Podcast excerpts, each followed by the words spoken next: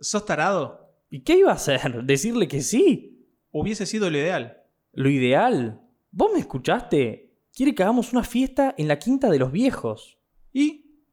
Y que si hago esto sabiendo que ese mismo día me voy a suicidar, la voy a lastimar para siempre. Yo no quiero eso.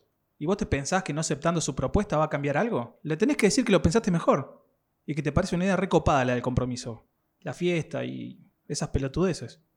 Que le dijiste que no porque te asustaste. Pero era que lo pensaste mejor y te diste cuenta que realmente querés lo mismo que ella. No, ¿Qué- no, no, no, Nacho. Eh, yo no soy así. Yo no le puedo decir eso. ¿Con qué fin querés que lo haga? Y con el fin de que no sospechen. Las cosas tienen que seguir normalmente, como si no pasara nada. Arreglar para verse al otro día, coordinar una salida para el próximo fin de. Hablar de unas futuras vacaciones que nunca van a llegar. A ver, pero va a pasar algo y creo que deberíamos hacernos cargo. Sí, eh, pienso igual. Eh, tenemos que tomar recaudos. Exactamente, todo lo contrario a lo que decís vos, Nacho.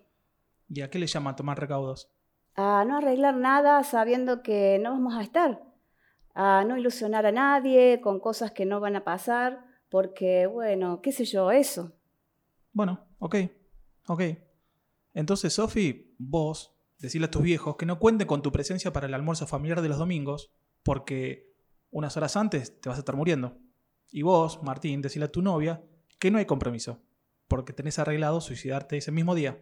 Así no se entusiasma el pedo, ¿ves? Creyendo que vas a estar para la fecha. ¿Les parece bien? No, no, para. te estás cagando en todos y, y solo estás pensando en vos. Si pensara en los demás, eh, no me suicidaría, ¿no te parece?